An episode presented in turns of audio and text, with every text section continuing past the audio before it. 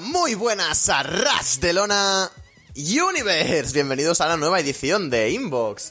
Es miércoles 20 de septiembre de 2017. Estamos aquí, Carlos Sánchez y Capu, como siempre, en un nuevo número de Inbox. Es el número 77 ya. Si no llevo la, si no llevo la cuenta mal, porque no sé cuál me quedé en el season final. Pero bueno, da igual. Ya lo iremos subsanando con las siguientes semanas. Como ya he dicho, estamos aquí eh, eh, un servidor Capu y el único e inimitable Carlos Sánchez.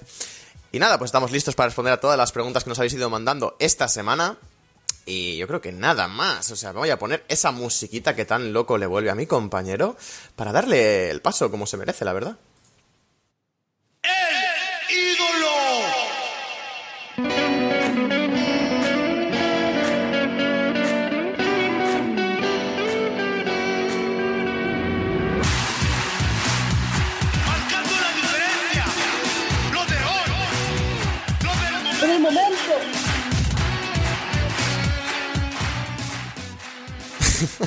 Carlos, ¿qué tal? Hey, ¿qué tal estamos, Capu? Otro miércoles más, estamos ya más que preparados para otro programa de Inbox.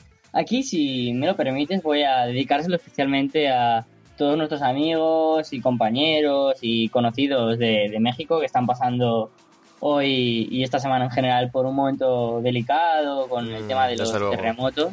Y por eso este capítulo especial con la música del ídolo de, fondo, pues se lo voy a dedicar a todos los mexicanos que, que, que se merecen ahora toda la fuerza del mundo. Y por eso este programa va a ser para desconectar, va a ser como siempre un buen ratito para estar a menos, descansando, escuchando un poco de debate y de tontería, como solemos hacer parcialmente ambos dos. Así que sin mucha más dilación, va para vosotros este episodio y con muchas ganas de empezar.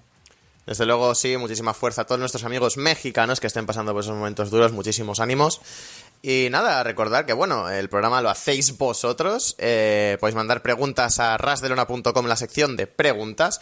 Si queréis enviárnoslas a nosotros, enviadlas directamente a la pestaña de inbox. Si no, siempre podéis enviarlos tanto a Gin como a Walter a los programas Puro Talk y Lucha Libre en, las, sus pestañas correspondientes. Y poquito más que comentar, así que vamos a pasar por la primera pregunta ya. Vamos a empezar fuertecito. Em, hmm. Vaya, sí, vamos a empezar fuerte, qué narices. A ver, a ver, ¿qué me traes? Nos pregunta Fausto Can Cervero, desde las oscuras noches de Lima, Perú.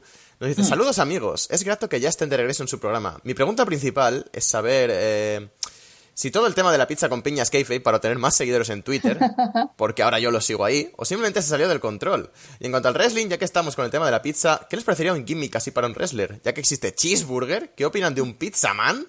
O para un gimmick. Y o, ¿cuáles serían los gimmicks que les han hecho reír hasta más no poder? Saludos y espero que en esta oscuridad de Lima se escuche el eco de un programa más de Inbox. Muchísimas gracias. Y no sé, yo le llamaría más Pineapple Man Pizza o algo por el estilo, pero.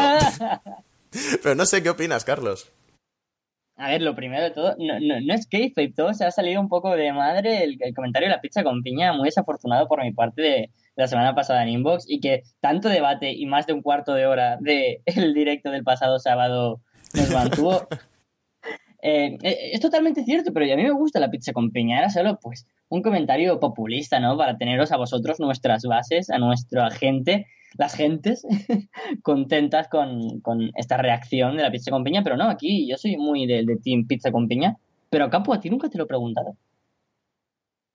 Me quiere, me quiere meter a mí en el marrón ahora. Me quiere meter a mí. Yo la verdad es que nunca he probado la pizza con piña, si te soy sincero. O sea que no, no puedo tener una opinión sobre algo que directamente no he probado nunca. Pero de- a raíz de todo este debate y tal, que por cierto, eh, la, la noche que pasaste esta, esta foto por Twitter en que era una piña que no llevaba, o sea, una pizza que no llevaba piña, que fue Total Hill completamente. También, también cené pizza, lo que pasa es que se me olvidó hacer la foto, pero bueno, eso es tema aparte.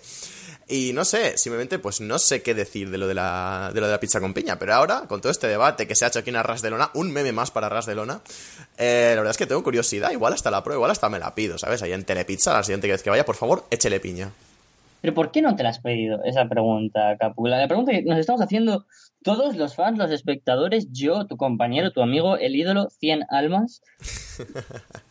¿Por qué no? O sea, ¿porque nunca te entra la curiosidad o- o por qué?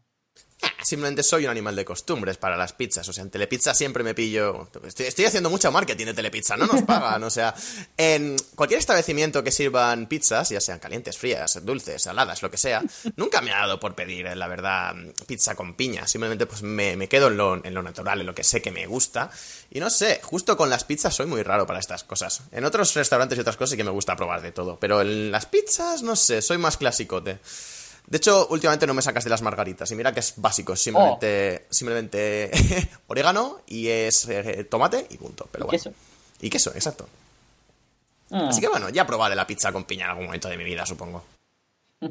Y, y ahora, tras este arras de cocina, arras de comida, arras de pizza con piña, sobre la pregunta que nos manda nuestro amigo de cuáles son esos gimmicks que nos han hecho reír hasta, hasta el infinito.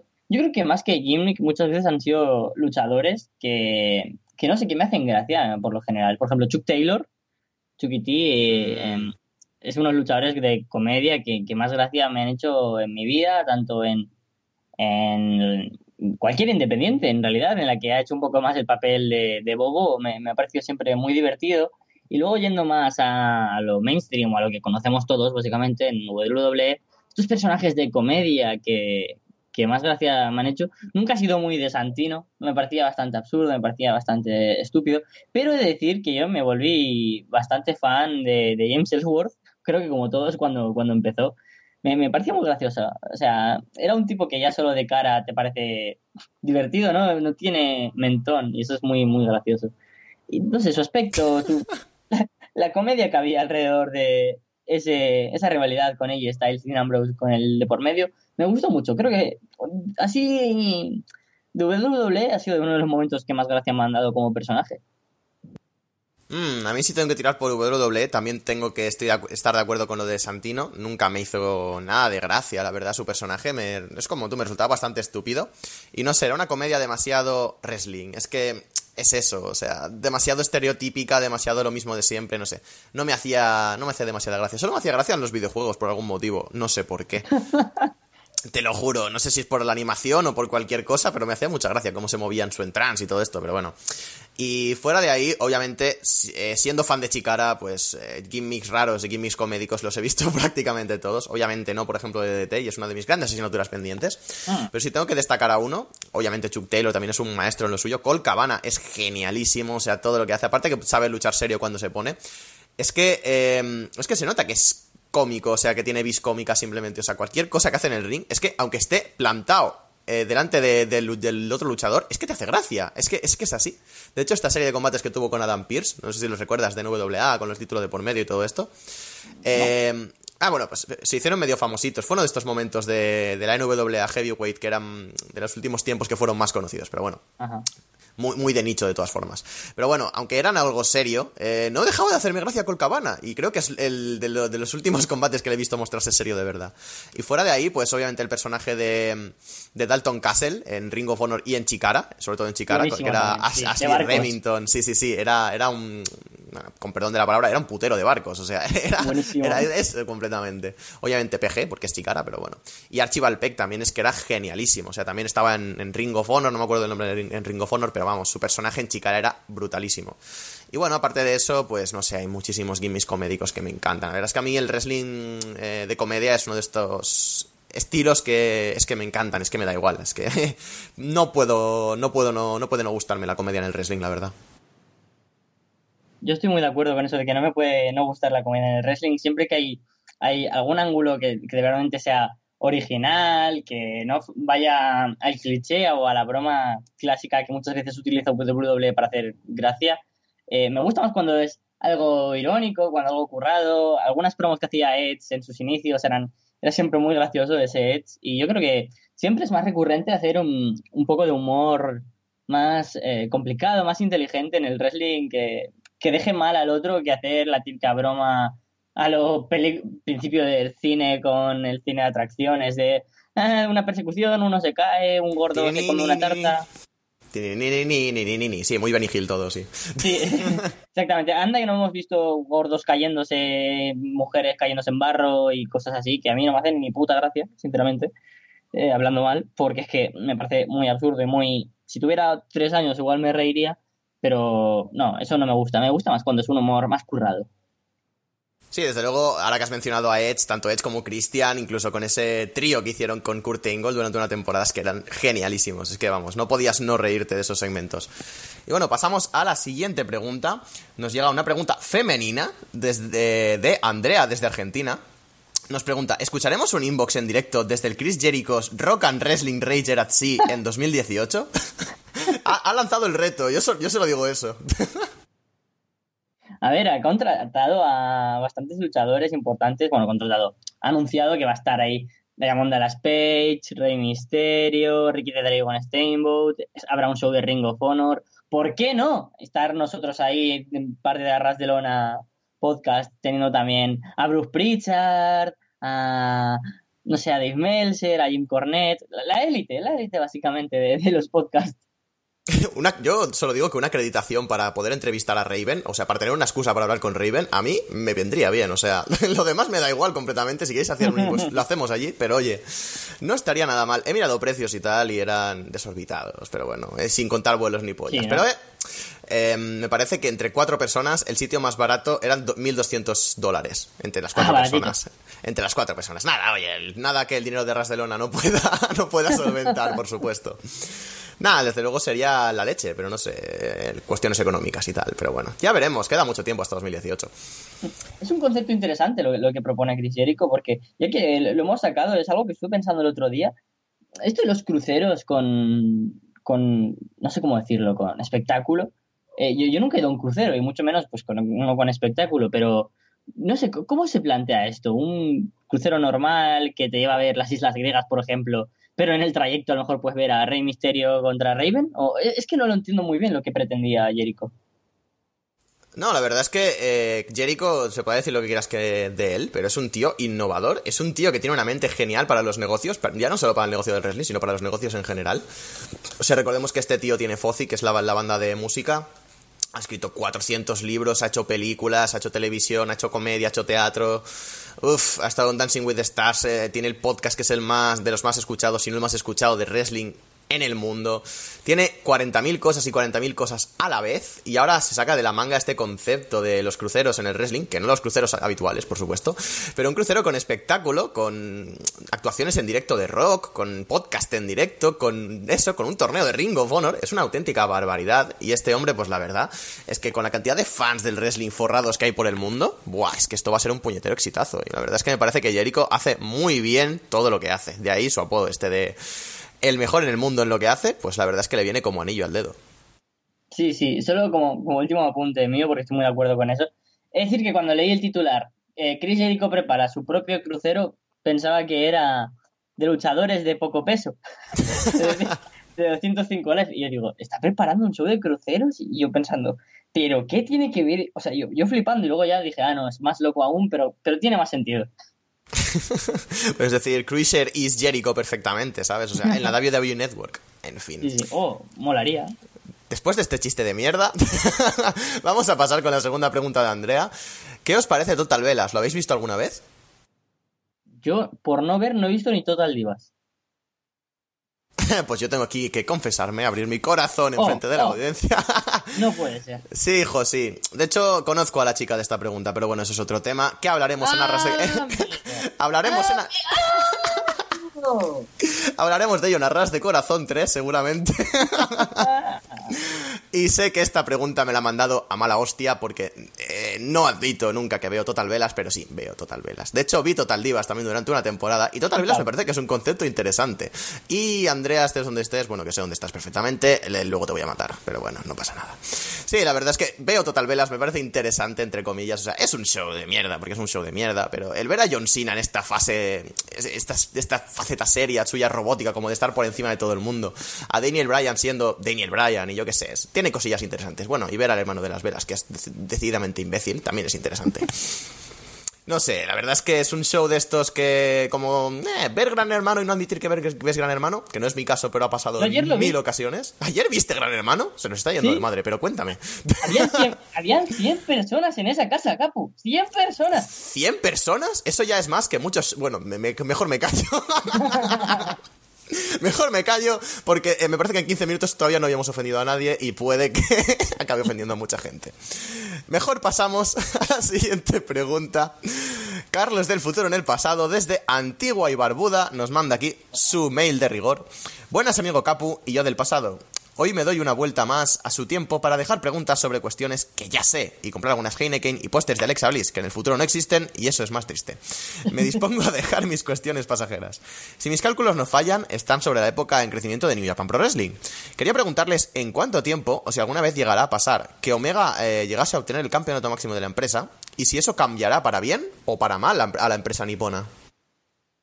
Mm, puntualizar primero que no me creo que yo sea así Carlos del futuro o sería rico porque acostumbrado a mi Steinburg de 37 céntimos, beber Heineken para mí Eh, sí, desde luego. debe ser una locura. Pero vamos a lo importante, vamos a New Japan, vamos a ponernos serios. Yo personalmente, ya que este es un programa donde nos preguntáis por nuestra opinión, pienso que no hace falta darle a Omega el título IWGP Heavyweight. O sea, y pienso que no se lo van a dar nunca. Porque aunque sea uno de los tres mejores, básicamente, y aunque sea el hombre de moda en el wrestling, y aunque no se haya sorprendido tanto, tenga una capacidad tan increíble de, dar buenos combates con Okada, no es la persona en la que están enfocando, especialmente estos últimos años, a New Japan como cara de la empresa. Más con la transición que ha habido de Tanahashi a Okada como ace, uf, dudo muchísimo que mmm, en algún momento se logre que Kenny Omega sea campeón mundial. Es una proeza que algunos sí que han obtenido sin ser japoneses, pongamos por ejemplo AJ Styles, pero creo que va a estar más destinado para él ocupar grandes nombres sin ser campeón. Ya tiene por primera vez, es el primer campeón IWGP USA, que eso ya es un mérito muy importante. Un luchador de fuera, ganando un título de New Japan, es muy importante. Creo que ya ha encabezado un, o sea, ya ha encabezado un Wrestle y creo que eso es algo muy importante. Y no me extrañaría que tuviera algún reinado, pues ya sea Never, ya sea Intercontinental, pero no sé, algo me dice que no tienen con él la, las ganas de, de, darle el título, el título mundial. Yo la verdad es que tengo dudas al respecto. Eh, no por nada. A ver, New Japan ya nos ha promocionado a Omega básicamente como el gauging más eh, provechoso, más importante, más... Eh, no sé, ahora mismo no me sale la palabra. El, el más laureado de la historia de, de la empresa, básicamente porque ha ganado un G1 tiene dos títulos Junior Heavyweight, si no me falla la memoria. Es el primer campeón, como dices, de Estados Unidos de, de IWGP. Tiene, bueno, y un, campeón, y un campeonato intercontinental también tiene. Pero sobre todo, lo que marca la diferencia aquí es eso. Tiene un G1 Climax. Eso es una auténtica barbaridad y era un logro que ningún Gaijin había conseguido hasta ahora. Y mira que New Japan ha tenido Gaijins acojonantes, impresionantes en cuanto a nombre y en cuanto a calidad en el ring. Eh, si ahora le dan el título heavyweight, estarían admitiendo que Kenny Omega es el mejor gauging de la historia y estarían poniéndolo de cara a los fans en cuanto a logros, en cuanto a palmarés, como el tío, uno de los tíos más importantes de la historia de la empresa. Y me parece que no estoy exagerando en exceso cuando digo esto.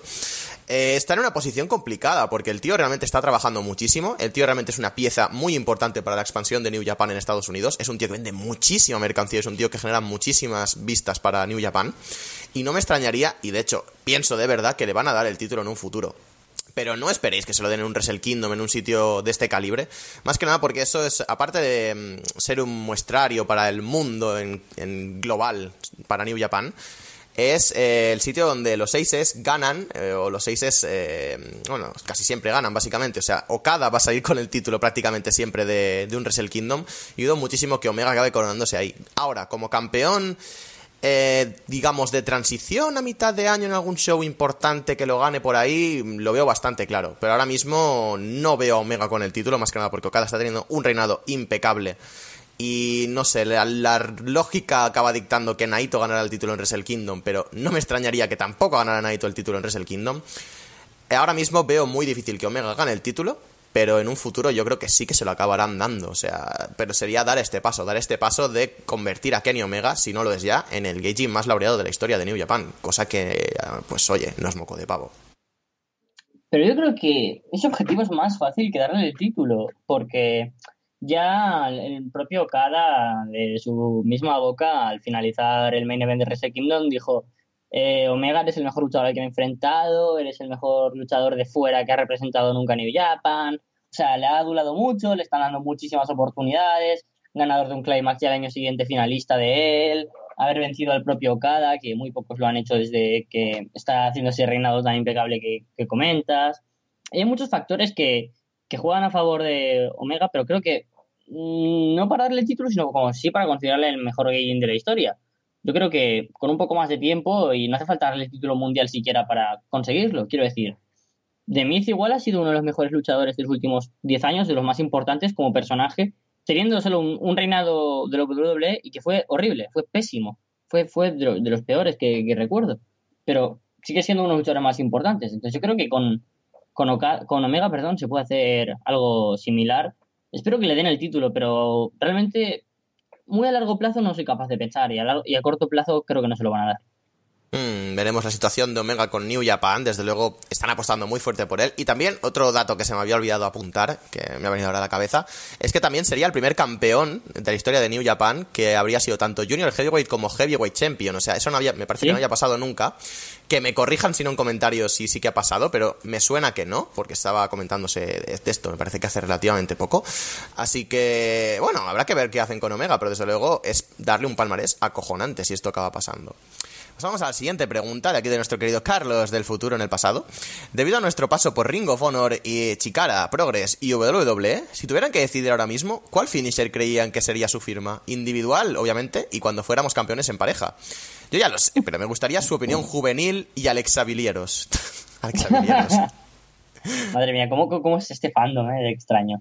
Eh, finisher individual mío. Hostia, pues os va a parecer lo más absurdo de la historia y diréis, pues si Hulk Hogan tenía finisher mejor que tú. Pero yo cuando era más pequeño, aún, en, lo- en los videojuegos, me, ponía de finisher un Spinebuster. Y ya está, ese, ese. Un Spinebuster. Decía, guau, pero si es que esto te destroza, imagínate que te coge. Mira, el de Braun Strowman me parece flipante, aunque también es un body slam, más bien.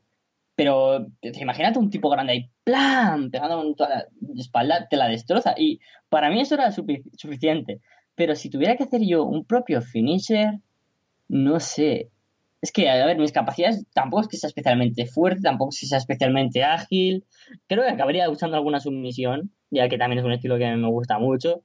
Y yo que sé, algo como el, el finisher de Page, me gusta mucho, el Red Widow, ¿se llamaba? Red, no me acuerdo cómo se llamaba. No, em, Mm, el Page, el Page- a mí me suena el Page Turner, el de sumisión no me acuerdo ahora mismo. Dame un segundo que te lo busco en la Wikipedia, ¿sabes? Digo, en una página de referencia de. Black, Black Widow, creo que era Black, Black, ah, Black Widow No. era el de AJ. A ver, espera. Ah, sí, Black Widow, sí. Eh, el Octopus Hold este, sí, de, de AJ, Sí. Lee, sí. eh, ah, ese, ese, ese, el Ailey, pero he dicho el de Page. Oh, me encantaba, ahí como te agarra, me recuerda a Zack Saber Jr. en cualquiera de sus 100.000 movimientos, aunque él es más exagerado.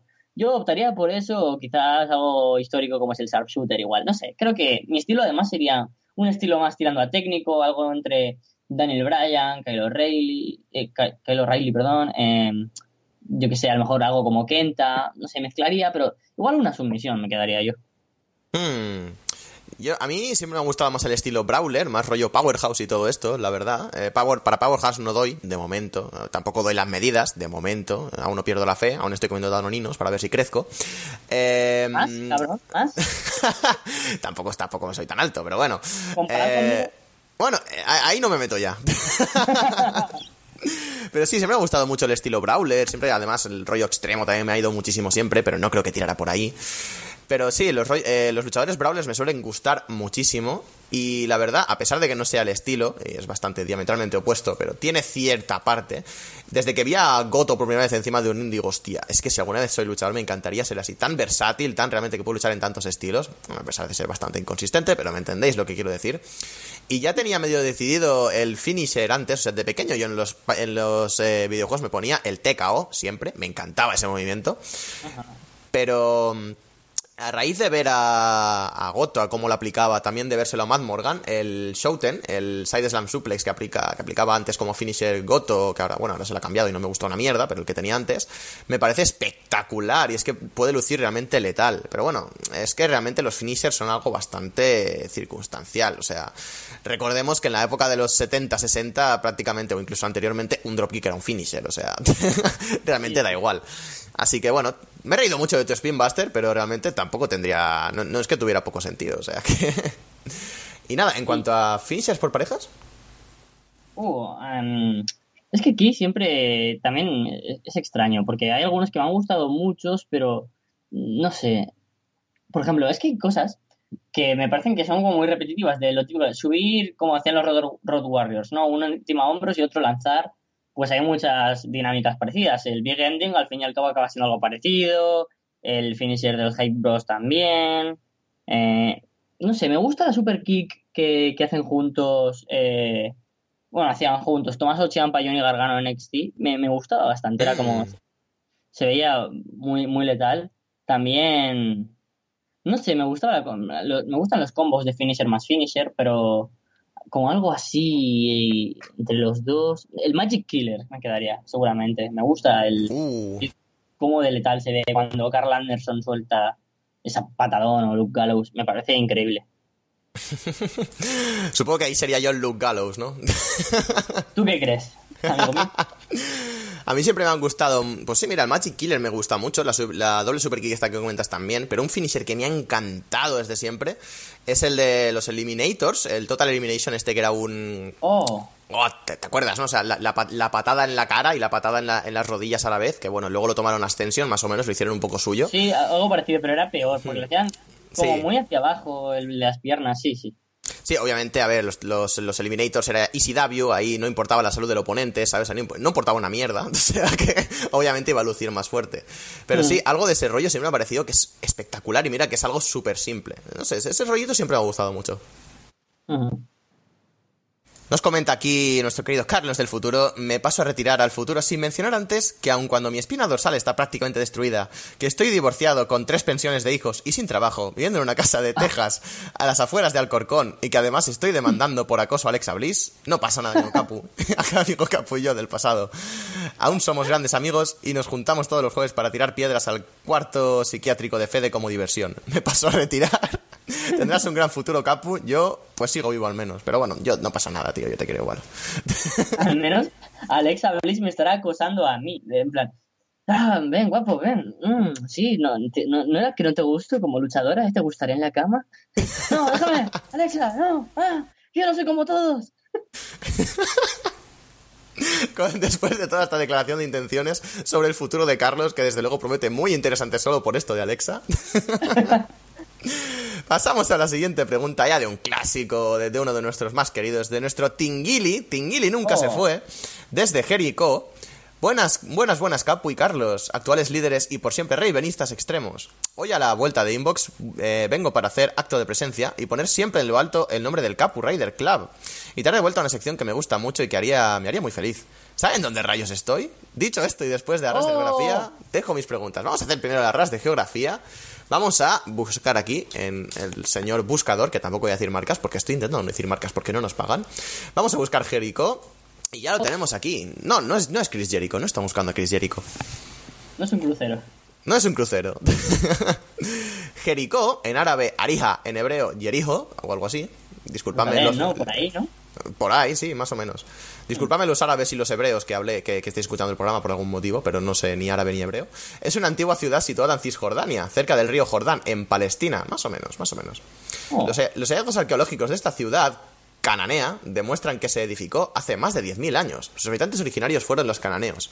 Jericó está mencionada en los textos bíblicos y situada a las a orillas del río Jordán, ubicada en la parte eh, inferior de la cuesta que conduce a la montañosa meseta de Judá, a unos 8 kilómetros de la costa septentrional de la cuenca sueca del Mar Muerto, a casi 240 metros por debajo del nivel del mar Mediterráneo y aproximadamente 27 kilómetros de Jerusalén. Sí, está, sí, cerquísima, realmente. Fue una Sí. importante ciudad del Valle del Jordán, un segundo, el del Valle del Jordán en la ribera occidental del río. En una época la ciudad fue conocida como la ciudad de las palmeras. La primera mención de las escrituras se da en relación al campamento de los israelitas y Jericho pasó su, su finisher en las famosas eh, murallas de Jericó.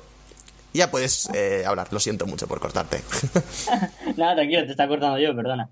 Es que, claro, me sonaba Jericó, o sea, cuando tú dices los cananenses, es que la Biblia, es que me la tuve que leer para, para literatura universal, eh, habla de que Canaán es donde llevaba a Moisés como el pueblo elegido, y claro, entonces eh, siempre ha habido luego la guerra entre Israel y, y Palestina, esto lo darás tú el semestre que viene, amigo Capu. Oh. Eh, viene, viene dado por cuestiones de territorio, de quién se quedaba con Jerusalén, luego, entonces se establecieron una especie de, de dos, de dos capitales, ¿no? Es- Estaba pues Jericho y Jerusalén como las dos capitales, pues de alguna manera, de donde traer a los religiosos, etcétera, que peregrinaban hacia allá. Eso es lo que, lo que sabía, aportando como siempre mi pequeño granito de arena a ras de geografía.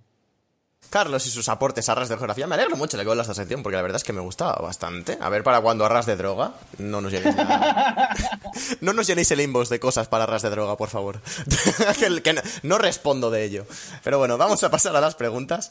Si el Royal Rumble fuese mañana... La he cagado diciendo eso. Si el Royal Rumble fuese mañana, ¿quién creen que tendría el honor de ganarlo? ¿Y por qué? ¿Tienes por ahí brown.mp3? Un segundito. Entretén a la audiencia mientras tanto. No estoy diciendo que quiera decir, ni estoy diciendo que, que, que pueda que a lo mejor sospeche que estoy intuyendo que imagino, propongo, mantengo, declaro o, o, no sé, sostengo la idea de que Braun Strowman pueda ganar el Real Rumble. No lo sé. Ahora mismo mi amigo, mi, mi compañero, mi fiel admirador, eh, Capu, no sé qué más sinónimos decir de las cosas, va a poner la canción que no os esperaréis para nada de quién creo que va a ganar el Royal Rumble.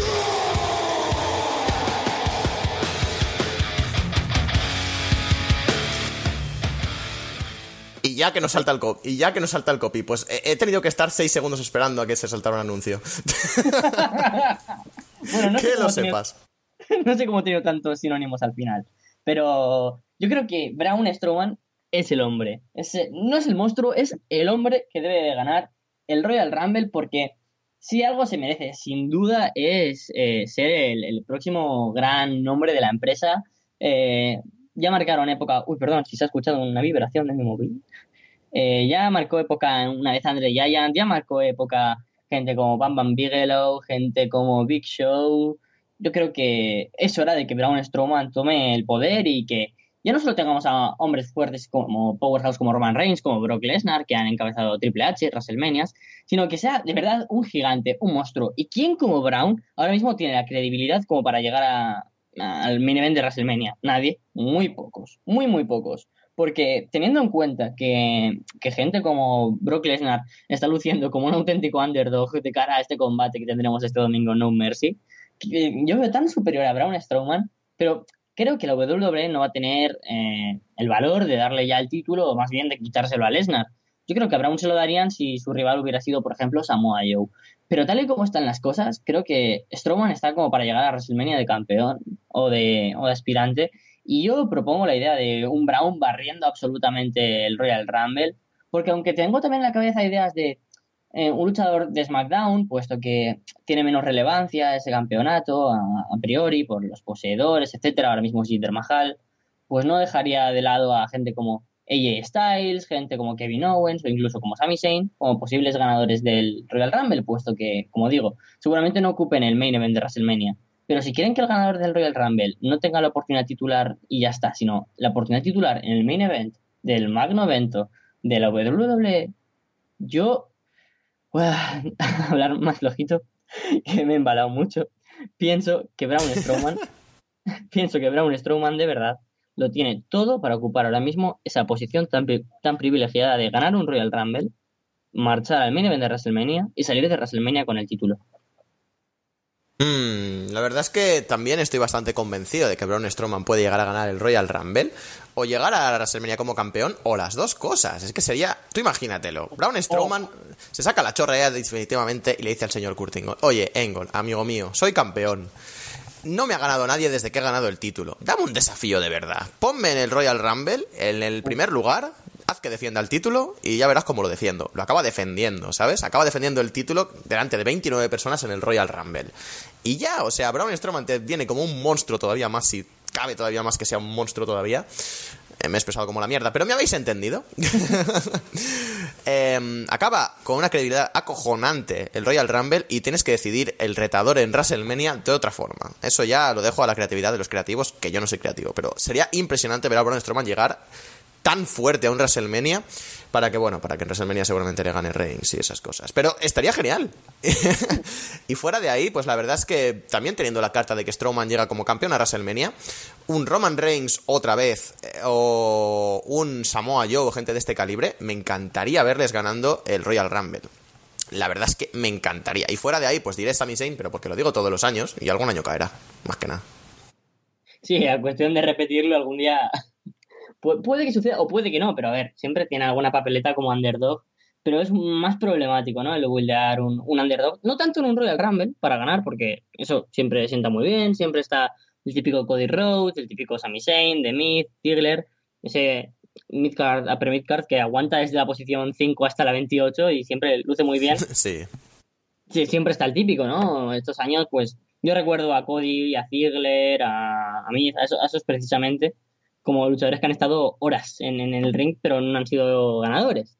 Entonces yo creo que algún luchador así, para dar el salto al main event, también sería mágico, ¿no? Con Sami Zayn sería maravilloso. Gente con Corbin ya no, ya ni lo deseo, ni espero, ni, ni nada así. Ojalá de Miz, ojalá de Miz ganando el Royal Rumble, de verdad, sería, sería maravilloso. Por una historia de, no sé, es que The Miz en altas posiciones, para mí, sinceramente, The Miz merece un título mundial, otra vez. El título intercontinental es suyo y ya en el legado de la historia la gente va a recordar los tres mejores campeones intercontinentales. Oh, pues, yo qué sé, Pedro Morales queda muy atrás, ¿no? Y a lo mejor, pues, a lo mejor dirán eh, The Honky Tonk Man, eh, Mr. Perfect y The Miz, por poner a tres, ¿sabes? Porque The Miz ya está entre ese muro de inmortales. Pues creo que darle por lo menos un Royal Rumble, aunque luego no gane el título en, en WrestleMania, darle un Royal Rumble a The Miz sería, sería mágico. Un, un título intercontinental contra título de la WWE, una especie de Uf. reborn de ese Warrior contra Hogan, pero con dos personajes totalmente distintas como pueden ser a lo mejor The Miz y Roman Reigns. Pues no, no lo descartaría, me gustaría que, que Miz ganara. Poquita broma con Miss, que si tenemos en cuenta que Jericho me parece que es el tío que más veces ha tenido el campeonato intercontinental con nueve, me parece que son, Miss está con siete, o sea, tiene siete campeonatos intercontinentales, como dices, se ha colado ya en el top 3 de, de la cantidad de, joder, de más Días. días con el título, sí, perdón. Eh, o sea, poquita broma, sería una- un premio auténticamente genial para The Miz eh, tener esa posición en WrestleMania. Después de tantos años sin tocar el main event en WrestleMania, yo creo que después de todo lo que ha madurado, yo creo que lo haría 20.000 veces mejor de lo que lo hizo en su, en su época. Así que sería muy interesante y más con esta sinergia que podría llegar a tener con Braun Strowman, por ejemplo. No sé, creo que sería muy interesante ver un main event de estas características. Así que, oye, no lo descarto para absolutamente nada. ¿Creen que WWE no usará nunca el Valor Club como un stable? ¿O siempre lo usarán como mote público a lo John Cena y Susie Nation? Yo lo veo más como un, como un mote. Lo del Valor Club se vendió muy bien para, sobre todo, los fans hardcore que decían, llega Prince Devitt a WWE decíamos, oh, Ballet Club, Ballet Club, él fue el primer líder, todos esperábamos ahí ya a Carl Anderson, a, a Luke Gallows, a Tamatonga, los luchadores que estaban al principio, Luke Fale. Pero la verdad es que al final se convirtió en una especie de, de seña, ¿no? De, como quien dice el Assassination, muy bien apunta Tingili, no, no hay mucho más ahí. No creo que se pueda rescatar el Valor Club como un club de verdad, porque si no la gente diría, ah, qué copia del Valor Club, incluso. Está bien que como seña de identidad, como marca personal, como una especie de, de marketing, ¿no? Est- Está bien para Valor, pero creo que más allá nunca harán eso. Y es que pensando que además han dejado el nombre de Carl Anderson y Luke Gallows como de Club, y luego tienes el Valor Club, la gente yo creo que debería estar un poco de cabos, la gente que no ha visto nun- nunca New Japan y diría, pero, pero estos tres, ¿por qué tanto club? No, no, no lo entiendo. Ah. Y han tenido algún sketch ahí estando juntos, etcétera, pero yo creo que lamentablemente si se juntan nunca cogerían algún, mm, algún nombre de Valor Club, pero ojalá se encuentren, ahora que Galus y Anderson están cogiendo un poco más de, de ímpetu, teniendo historias, rivalidades, combates importantes dentro de la cartelera de Raw, no como antes que estaban perdidos, ojalá se acaben juntando, puesto que son luchadores que son muy buenos, no tienen un objetivo claro en la empresa, no son de luchadores más top que quiere Vince McMahon en el main event o con títulos. Así que igual los tres juntos sería interesante. Nada, siempre que queda la marca, siempre queda la, un poquito la vía abierta para que en un futuro, pues si Valor deja de ser interesante o deja de interesarles a la directiva el traerlos de una forma o de otra, siempre queda ahí la opción de un turn y de reformar el Valor Club, por así decirlo. Pero sí, veo también que se ha quedado un poco como la Nation de Fin Valor y poquita cosa más, desde luego. Me parece que es eso, un mote simplemente para sus fans y ya está. De hecho, em, no sé, no veo en el futuro al Valor Club barra Bullet Club en WWE. Más que nada porque eh, con los exponentes que hay ahora mismo, ah, sería interesante, pero es que no parece que haya interés y la gente no sé hasta qué punto reaccionaría a favor de todo esto cuando... Pues oye, ahora mismo el Ballet Club es famoso simplemente por Matt y Jackson y por Kenny Omega y por Cody en cierta manera también. Eh, ya no hay memoria histórica excesiva en cuanto al wrestling y parece que ya la gente se ha olvidado un poco de que Prince David, al menos los fans que se han enganchado ahora a New Japan y que conocen a Ballet Club ahora, eh, lo conocen por eso, por Kenny Omega y los, y los Young Bucks. Y prácticamente no lo conocen porque Prince David y, Anderson y Gallows estuvieran ahí. No sé, es la sensación que me da. Y a pesar de que siempre queda la opción abierta y siempre pueden intentarlo, no creo que vayan a hacerlo en un futuro próximo. Pero sí, no desestiméis la posibilidad porque eh, mientras esté Finn Balor vivo, puede pasar. No me extrañaría que si alguna vez llegaran los Bucks a WWE se realizara, puesto que ellos siempre dicen que nunca saben qué para su futuro, pero la WWE les necesita más que ellos a la WWE y eso es una verdad absoluta. Los Bucks, como tú dices, eh, y Nick Jackson, han creado un legado inmenso con el Ballet Club, pero que el Ballet Club ha tenido a gente como J Styles, ha tenido a gente como Adam Cole, ha tenido a gente como el propio David, que fue el líder, eh, y aunque se ha refrescado mucho, ahora están Hangman Page, está Marty Scurll, está Kenny Omega, Tangaloa. Han habido muchísimos eh, fichajes, muchas idas y venidas. Pero yo creo que el espíritu del Ballet Club es algo de New Japan, porque para quien no lo sepa, el Ballet Club, el, el Gymnic, por decirlo de una manera, que tenía, era que eran unos outsiders. Por eso también el símbolo del el Too Sweet, que es de la New World Order, eran los outsiders, básicamente. Entonces yo creo que Además, no tendría mucho sentido este stable con ese nombre en WWE. No descartaría que existiera el stable, pero con el nombre, yo qué sé, panel de control, que es lo que tengo delante en el ordenador y estoy leyendo ahora mismo. pero descartaría completamente que sea Ballet Club porque además es una marca súper registrada y hiper famosa ya. Me ha recordado a Bart Simpson eh, completamente. ¿Cómo te llamas, hijo? Eh, culo, tetas, eh, ¿sabes? me, ha recordado completamente a eso. Bueno, pasa aquí a despedirse Tingili. Eh, bueno, me paso a retirar, líderes. Qué bueno que estén de vuelta y me retiro aplicando un Brain Buster a Fede para quitarle la adicción al alcohol y un stunner al internet de Walter, que se cae más que la bolsa de valores. Woo woo woo, Raven Rules, Woken. Es verdad, recordemos que el gimmick ahí de Matt Hardy podría estar de vuelta en breves. Raro que no nos hayan dicho nada al respecto, pero bueno. Em, tenemos aquí otra pregunta de Sureño. Su procedencia es el sur de España.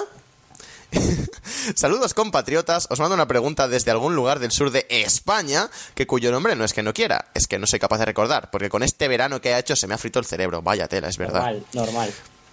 ¿Qué os parecen los comentaristas españoles de la WWE en este nuestro país llamado España? Yo soy incapaz de ver WWE en Neox más de un minuto sin sentir vergüenza ajena. Además de, traducir como les da la gana, el ajuste de título lo llaman ajuste de cuentas, el kayfabe se lo saltan a la torera. Aún recuerdo el debut de Sin Cara y cómo enseguida destriparon al personaje. Una vergüenza para cualquier fan de la lucha libre que esos dos tipos comenten. Sin más dilación me despido. Tengo un plato de jamón en la mesa junto al pan y al aceite de oliva y me está llamando. un saludo para el sureño. Esperemos que le haya sentado bien la cena. Y nada, ¿qué opinas al respecto, Carlos? Mm, a ver, a ver. Amigos míos, y que estáis escuchando a Ras de Lona Podcast, el podcast que ya sabéis, tan amigos somos de Solo Wrestling, Solo Wrestling, tan amigos somos de Neox, tan amigos somos de, del Wrestling en Neox. Si tuviera que responder con sinceridad, seguramente tendría varias denuncias por parte de varios ofendidos a los cuales por informaciones que tengo y por la realidad pienso que son casi una enfermedad venérea de estas peligrosas para el wrestling en España. No voy a decir nombres, pero pienso que tener a ciertas personas, y no me refiero ni a, ni a Sebas ni a Fernando Costilla, ya sabéis, comentando aún wrestling sin saber nada de wrestling, no sabiendo nada, siendo un tipo ególatra que por muchos años que lleve dentro de la empresa, eh, no ha aprendido nada, no sabe aún cómo se llaman los luchadores, confunde a un luchador con otro. Están luchando es que voy a recordar esto toda mi vida. Estuvieron luchando sin cara y, Calisto, y estaba luchando sin cara. Le pasa el tag a Calisto y sigue diciendo que está luchando sin cara. Llamó, a los dos sin cara, todo el rato. Es, es que era, ah, por favor. Pienso que hacen hacían un buen trabajo cuando éramos niños, porque te lo vendían como un espectáculo. Si lo tomas como algo serio, el trabajo es nulo, es malísimo, se equivoca, eh, no, no sabe narrar de verdad y está todo el rato yéndose por los lares, rompe el kayfabe, eh, hace spoiler de las cosas. Recuerdo un capítulo de este verano eh, en el que no sé quién hacía su regreso, ¿vale? Y decía, podría ser hoy cuando regrese Kevin Owens, por poner un luchador que no aparecía en cinco meses, y es, ¡oh! Aparece Kevin Owens y otro, ¡ah! Kevin Owens, ¿eh? Porque no sabe leer, porque no sabe leerse un guion, no sabe que lo de Kevin Owens viene después y hace spoiler. Es un tipo odioso, es un tipo que ha estado muy cerca de irse por varias razones, las cuales no voy a comentar porque tengo informaciones privadas, pero es un tipo que debería estar fuera ya, al cual no respeto, me cae muy mal, y por mucho que le haya idolatrado y que haya sido uno de nuestros ídolos cuando fuimos pequeños, ese hombre se está cargando el wrestling en España. Uf, después de esta rajada inconmensurable del señor Carlos, en la que estoy... No, qué coño, estoy en mayoría bastante de acuerdo, o sea, Respeto al trabajo de Héctor del Mar y de Fernando Costilla, sobre todo de Fernando Costilla, me parece que hace muy bien para adaptarse. Empezó muy mal en cuatro, porque empezó, la verdad es que el pobre hombre no tenía ni idea de dónde lo habían metido, pero se cogió bastante rápido, aprendió mucho, se informó sobre el tema y la verdad es que ha mejorado mucho y es un comentarista bastante digno. Eh, pero Héctor del Mar, aparte de que ya está mayor y me da esas Jim Ross vibes, por lo siento mucho, porque Jim Ross también tiene ya unas cagadas que son acojonantes por cuestión de la edad también, pobre hombre. Eh, me parece que Héctor del Mar debería haberse ya retirado hace tiempo y esta forma que tienen de comentar, esta eh, enfocado a los niños completamente, que al fin y al cabo es lo que les pide la, que le pide la cadena, lo que le pide el target de audiencia que quieren ellos intentar conseguir, me parece que es una de las cosas que más daño ha hecho el wrestling en este país, el que se considere algo para niños, simplemente porque los comentaristas lo comentaban para los niños, me parece que es una de las cosas que más daño ha hecho la visibilidad, la visibilización del wrestling aquí. Y no sé, la verdad es que ahora mismo no tengo más que palabras malas, pero debo decir que siempre me ha gustado su trabajo desde pequeñito. Pero sí, una vez ya creces un poquito más y dejas de mm, seguirlo por la televisión, empiezas a verlo como algo más serio del que más que un simplemente soap opera, una cosita para entretenerte y poquita cosa más, empiezas a darte cuenta que de verdad son unos comentaristas bastante uh, flojillos, sobre todo por parte de Héctor del Mar. Con Costilla la verdad es que no tengo tanto problema. Así que la verdad, uf, eh, lo siento mucho, pero estoy esperando a que Héctor se retire y si a ser posible, si Sebas acaba entrando de forma definitiva, la verdad es que creo que la cosa ganaría muchísimo. Y bueno, ya me comentarás esas informaciones a micro cerrado. Luego te comento, pero la verdad es que, que tiene mucha tela. A mí, eh, Fernando Costilla es una persona que, que me encanta y que aprecio mucho su trabajo por, por muchísimas razones. La primera, porque es un hombre que estaba de comentarista en Humor Amarillo, en cuatro, para aquellos que no sepan quién es Mm. Fernando Costilla, se vengan, estén escuchándonos desde Latinoamérica, o sea, gente pues más de una edad más pequeña y que no vieron que era Humor Amarillo. Humor Amarillo era un programa de estilo Ninja Warrior en el que los narradores en español, que eran Fernando Costilla y otro hombre del cual no recuerdo el nombre, pues narraban sinceramente lo que les apetecía. Era todo en clave de humor, eh, hacían bromas, era, era muy, muy bueno. La verdad es que su trabajo como dobladores y como cómicos es muy bueno. Y Fernando Costilla también trabaja para El Mundo Today, que es un periódico satírico que inventa noticias. Y eh, él es humorista y guionista, básicamente. Y le metieron ahí como, mira, tenemos a Héctor del Mar y ya no estaba José Luis Ibáñez. Y dijeron, mira, tú que tienes una voz sonora, ¿quieres trabajar para nosotros? Y él, vale, guay. Y, se interesó por el wrestling. Y ahora la verdad es que notas cómo se ha interesado, de verdad, cómo se sabe los movimientos, en, en, en, no tanto como un fan hardcore como nosotros, pero sabe las historias, es algo que, que, sigue porque le gusta, no solo porque es su trabajo. Y en cambio, con Héctor del Mar notas que él está ahí pues porque lleva muchos años y quiere seguir cobrando para decir sus típicas frases. Es básicamente un Manolo Lama, no tiene mmm, casi idea y a lo mejor no le echan porque le sale más caro echarle que, que se quede. Pero bueno, espero que algún día con Sebas, con Fernando, con quien llegue en algún día en cualquier lugar, los comentarios hagan una visibilidad del wrestling como algo más serio, porque ahora mismo, aunque sea cosa de Neox, creo que no hacen ningún bien y creo que si solo van a intentar que eso sea un producto para niños, no lo, nunca va a llegar a algo más. Y deberían hacerlo para niños, pero a su vez que sea también para adultos. Vamos a cambiar aquí de tercio completamente. Es una pregunta destinada a mí eh, directamente. El señor Hormitaño, desde Hormitaño, sí, o sea, ha hecho un juego de hormigas, eh, un juego de hormigas, un juego de palabras entre hormiga y ermitaño, o sea, genial. Me encantan Pero nuestros con lo de hormiga ya sabemos por dónde vais. Eh, exactamente. Procede de La Colonia y dice aquí, Capu, ¿puedes recitar todas las hormigas de la historia de Chicara en orden de aparición? Quiero testear Hola. tus conocimientos sobre estas maravillosas criaturas. Eh, nos manda un saludo y bueno, voy a hacer el esfuerzo, ¿vale? Esto va a ser un monólogo mío completamente que no le va a interesar a nadie y podéis hacer flash forward hasta que acabe, pero bueno. Eh, debutaron Fire Ant y Soldier Ant como pareja. Luego se unió eh, Worker Ant. Worker Ant lo lesionó el señor Chuck Taylor con un for Waffle. eh, lo dejó medio paralítico, por desgracia. O al menos en Kayfabe, no sé si en la realidad también, pero bueno. Luego se metió ahí eh, el señor Carpenter Ant, que luego se reveló como Pink Ant, que era Pinky Sánchez, se acabó uniendo al BDK. Em, luego se les unió también el señor Green Ant, que es el más conocido, entre comillas, que me parece que es Tracy Williams en Evolve, me parece. Luego pasó a llamarse Silver Ant y ahora ya no está en la empresa. Em, luego aparecieron Assailant, apareció también em, Combat Ant y Deviant, que son las como las tres eh, otras caras de las hormigas. Eran los malos, venían de Gekido y acabaron muriendo, me parece. Sí, costes médicos o mierdas de este estilo, no me acuerdo. O sea, Assailant acabó uniéndose a la, a colonia como el segundo Worker Ant, pero eso vendría bastante más tarde. Y antes de que él se una, pues vienen otras tres hormigas, obviamente. Vienen de Colony, Stream Force, que son Missile Assault Ant eh, barra Man. Eh, es una cosa muy rara ahora mismo, sigue diciendo que es Missile Assault Man, eh, por algún motivo. Eh, Arctic Rescue Ant, o no, Arctic Adventure, no, Arctic Rescue Ant, perdón, es que es un lío de estos nombres, que más tarde se convertiría en Bullet Ant, antes de que todo se fuera a la mierda, la colonia se fuera a la mierda, se haya quedado Fire Ant solo. Y ahora también, se, también estaba Orbit Adventure Ant, que se lo cargó el señor Kevin Condron. Eso provocó que Arctic Rescue Ant se quedara solo. Se juntó con Worker Ant el segundo, que era antes Assailant. Es un lío de cojones. Y acabó convirtiéndose en Bullet Ant. Y también está luego ya como extracomunitario, por así decirlo, que es como un visitador frecuente de la colonia. Estaba el señor Amasis, que era Pharaoh Ant, o sea, la hormiga faraona. Y creo que eso es todo. Voy a beber agua. Bebe agua. Yo solo conozco a Fire es broma, conozco a más, pero... Pero ¿cómo es posible que solo se haya hecho famoso Fire Ant? O por lo menos para mí.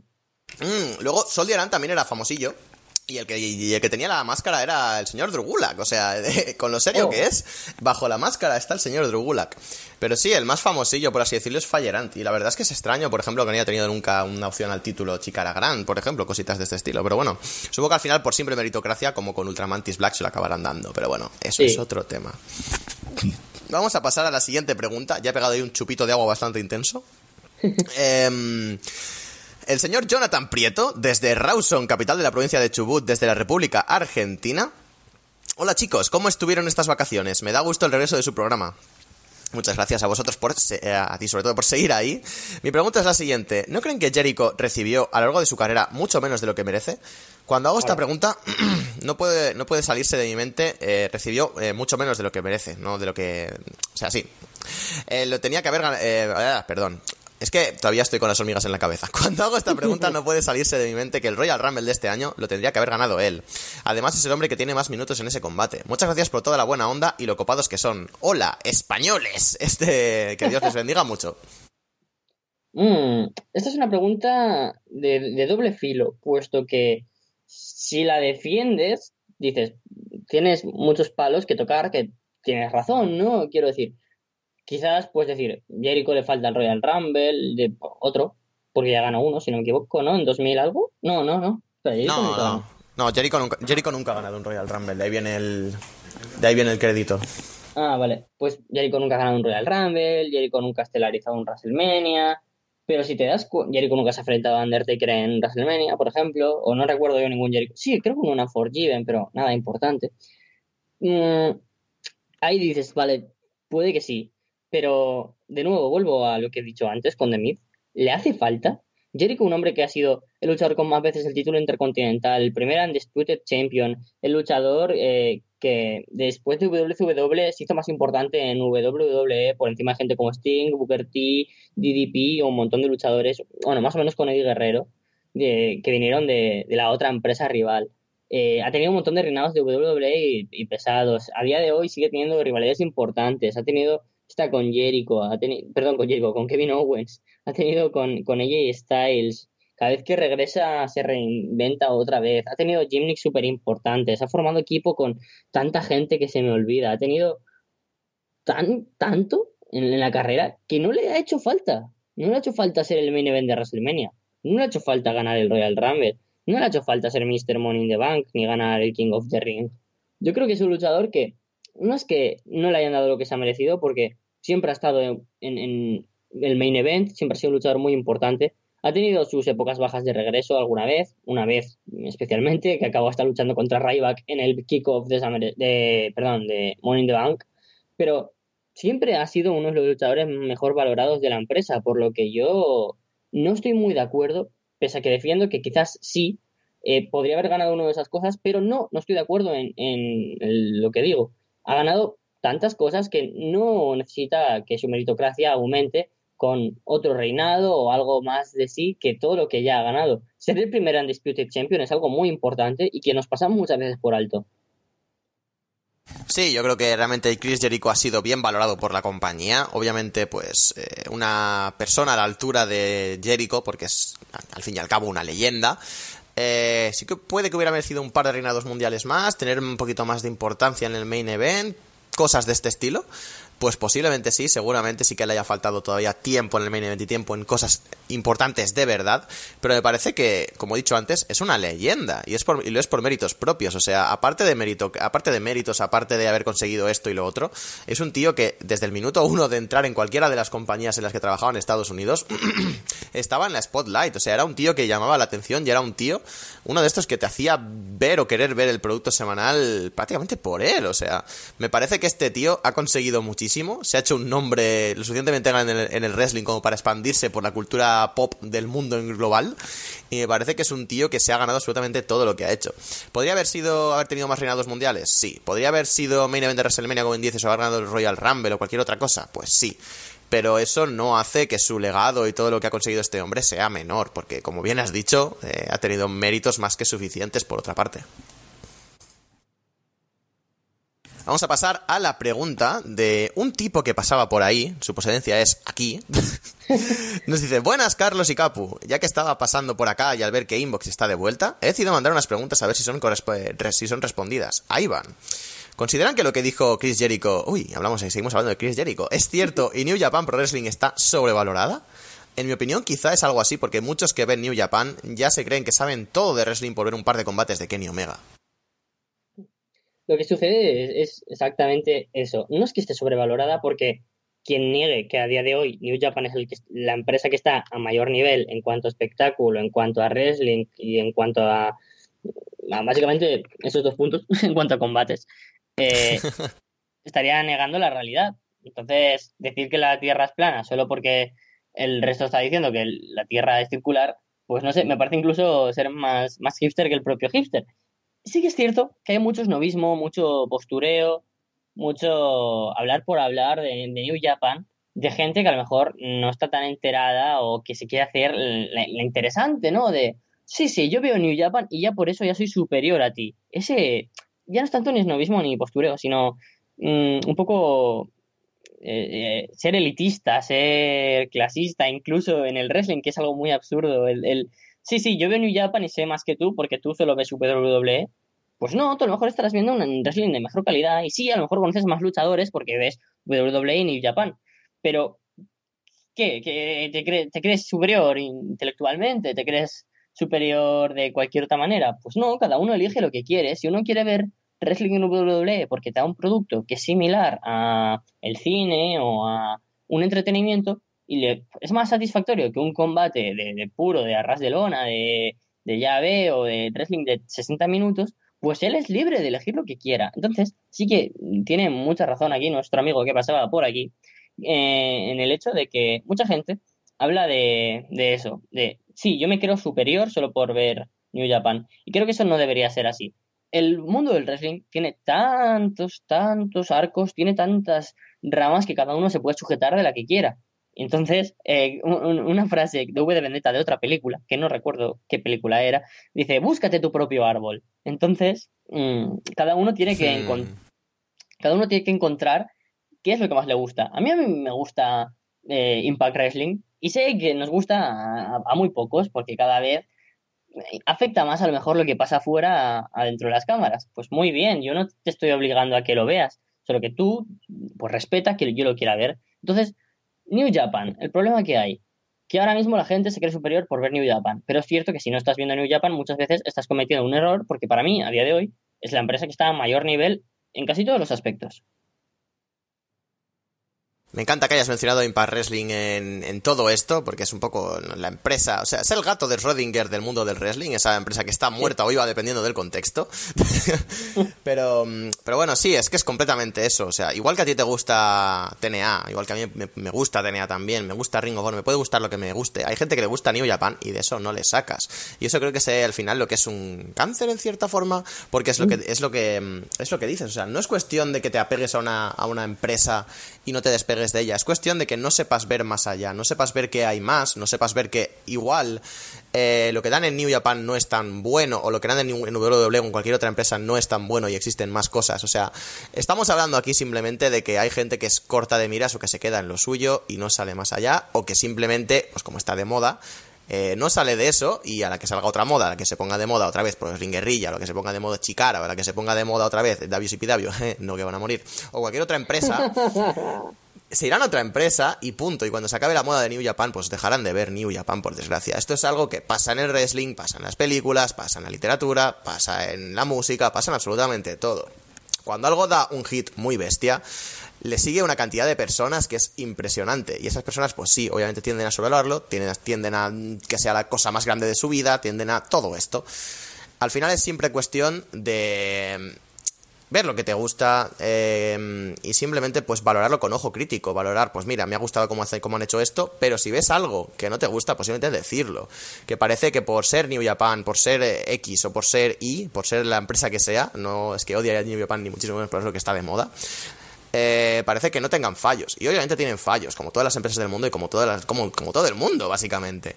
Eso es lo que creo que es un cáncer y es el no saber valorar las cosas eh, simplemente con ojo crítico y viendo las cosas buenas y las cosas malas. A mí WWE puede que sea mi empresa favorita de la historia, eh, más que nada porque es lo que crecí viendo, es lo que mm, he visto desde el primer momento y es lo que voy a ver hasta que me muera, por mucho que me disgusten. Y ahora mismo es que directamente ni la veo en, en muchas ocasiones porque no me interesa el producto que me están ofreciendo. Veo cuatro cosillas y poquita cosa más. ¿Eso me hace menos fan del wrestling, menos fan de eh, WWE o menos fan de algo? No, simplemente pues si no me gusta el producto que están, que están haciendo ahora mismo, me voy a ver otras cosas y ya está.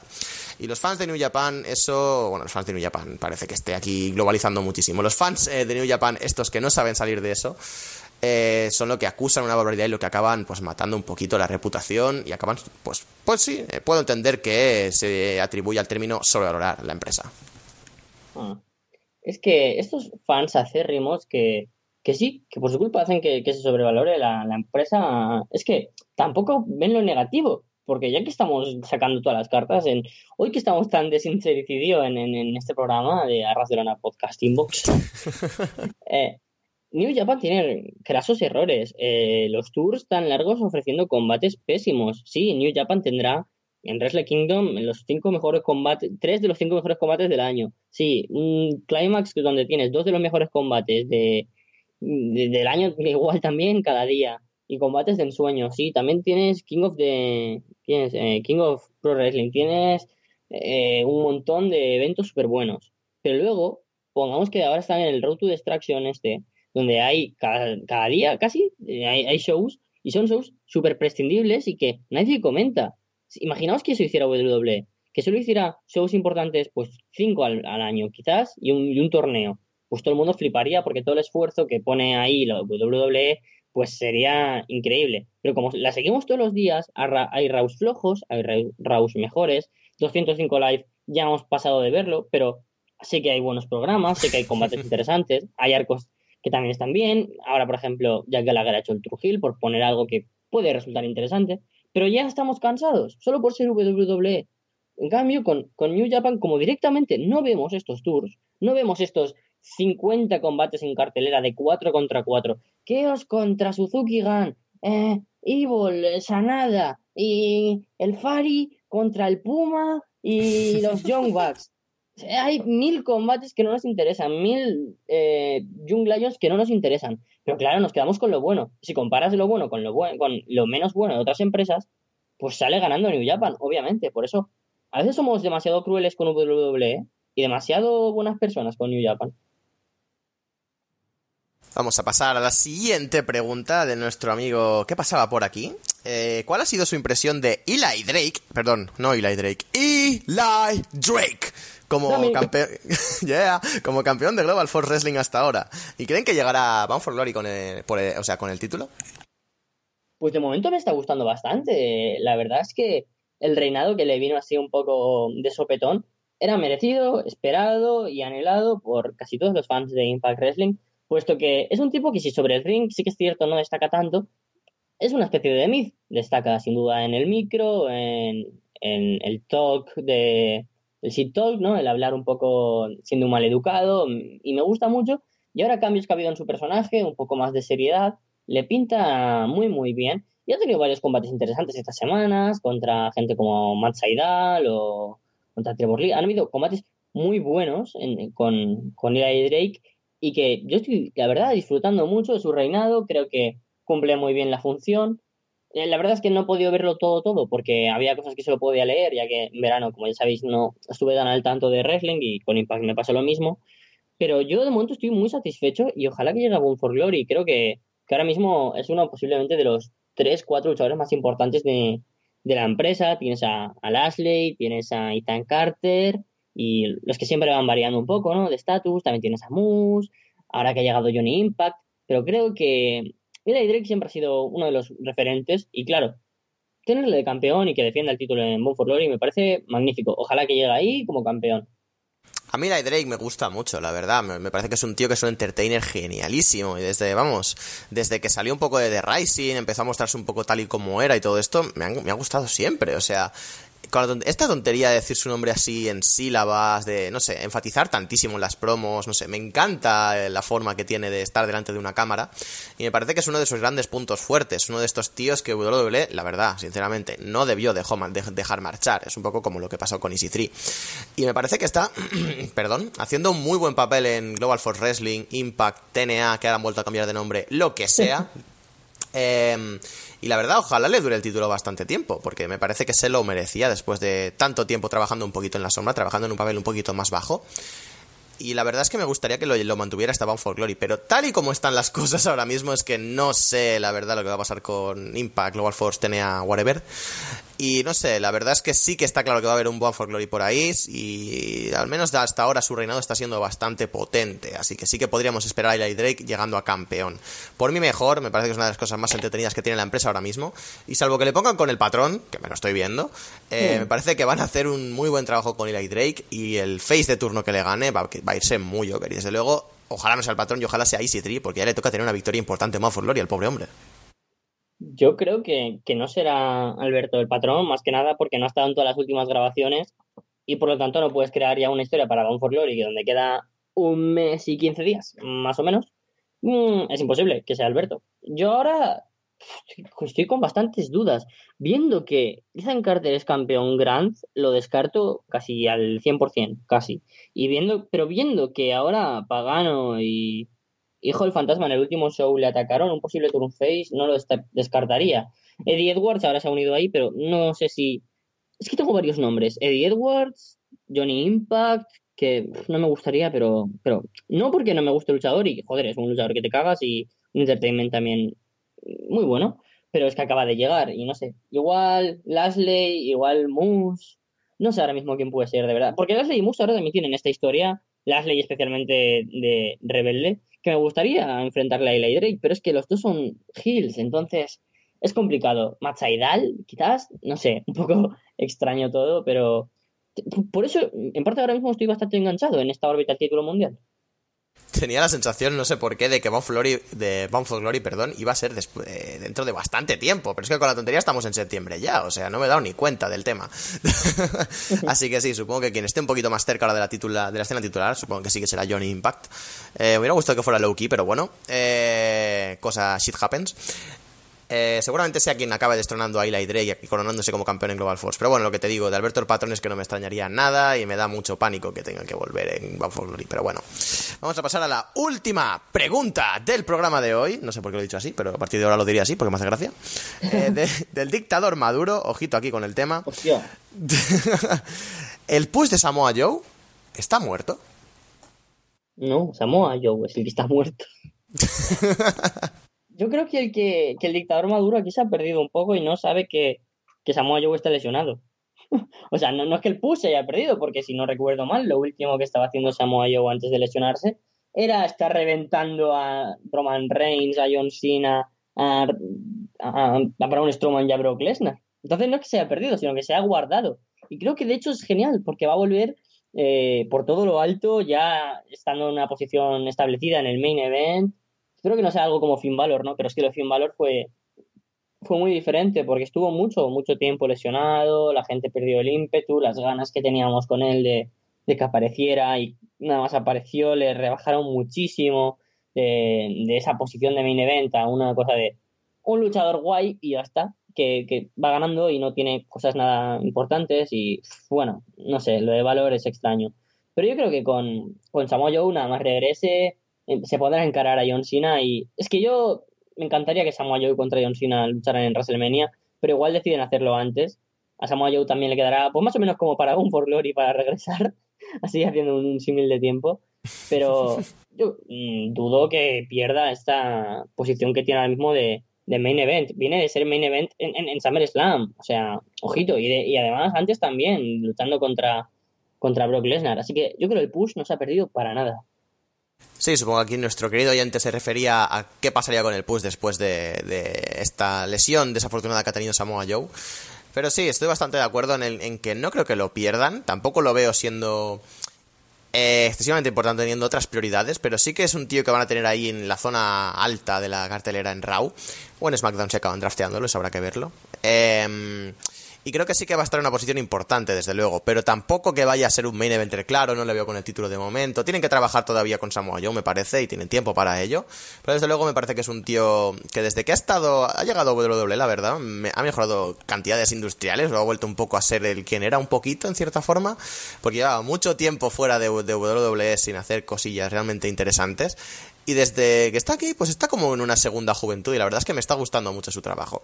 Así que habrá que ver qué hacen con Samoa Joe eh, cuando vuelva de la lesión, pero desde luego las cosas pintan interesantes para él.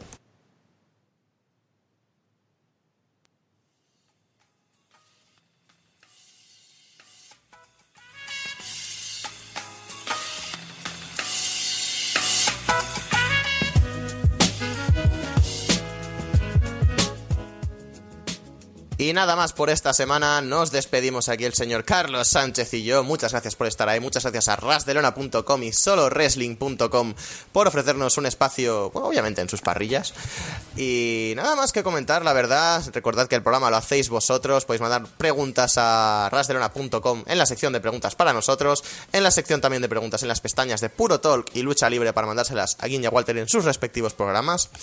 Y nada, pues ha sido bastante entretenida esta semana. O sea, hemos empezado muy comedia todo, hemos girado, hemos hecho ahí un poco un giro a lo serio y no sé, esto ha habido rajadas, pipe bombs, ha habido un poquito de todo esta semana, ¿verdad, Carlos? Ha sido sin duda uno de estos programas que acabas sin aliento después de, de grabar y espero que vosotros, los que estéis oyendo esto, os hayáis quedado igual y sin duda que, que no habéis estado parados escuchando una simple conversación que, que a nosotros nos gusta la caña, que nos gusta no ser los típicos personas que hablan de wrestling y, eso nos encanta que vosotros también nos echéis más leña al fuego y por eso os animamos como siempre a que nos enviéis preguntas y que le enviéis también a Jean. A Walter no. Si hacéis preguntas para puro todo y para lucha libre, que sea solo para la parte buena de esos programas. Y a nosotros también en Inbox nos encanta que nos enviéis preguntas y ya sabéis que aquí estamos abiertos a responder a todo y con ya ganas de, que pase una semana para responderos más cosas aún. Pues será así, será la semana siguiente con otra edición de Inbox. Y nada más que comentar por nuestra parte. Muchísimas gracias por estar ahí, sed felices y nos vemos la semana que viene.